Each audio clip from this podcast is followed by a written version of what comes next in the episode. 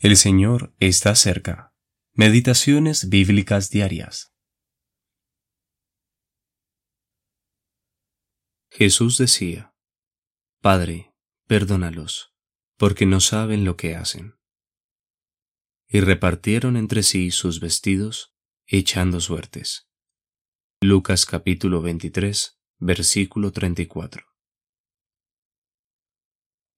Las siete expresiones de Cristo en la cruz. Primera parte. Muchas profecías bíblicas se cumplieron en una sola y corta semana. Dios había previsto todo esto con mucha antelación y lo había anunciado a través de los profetas.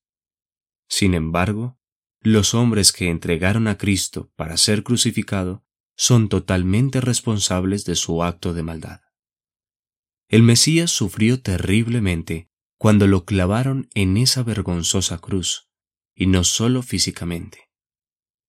Sin embargo, no salió ninguna queja de su boca. En lugar de esto, él oró por sus enemigos. Qué asombroso oírlo decir, Padre, perdónalos porque no saben lo que hacen. Cincuenta días después, y teniendo como fundamento esta corta oración, que por cierto fueron las primeras palabras del Señor en la cruz, Pedro les dijo a los judíos que ellos habían matado al autor de la vida, y seguido de esto, les dijo que lo habían hecho en ignorancia. Hechos capítulo 3 versículos 15 y 17.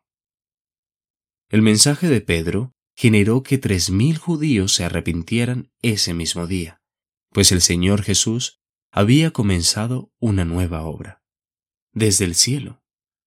Sin embargo, así como los líderes judíos rechazaron el ministerio de Cristo en la tierra, Él vino a lo suyo y los suyos no le recibieron, Juan capítulo 1, versículo 11, de la misma forma rechazaron el testimonio de los apóstoles acerca de la resurrección de Cristo y su posterior exaltación a la diestra de Dios.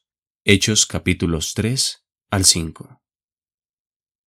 Cuando Esteban testificó de estas cosas, él se convirtió en el primer mártir cristiano.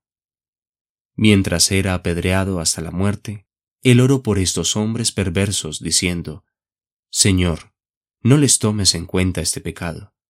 Hechos capítulo 7 versículo 60.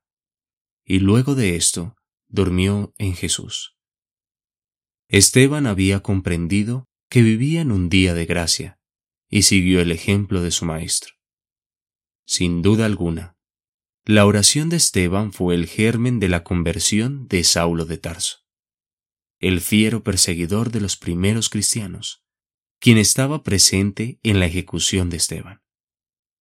En este día de gracia, mostremos en palabra y en hecho que pertenecemos al Señor Jesús.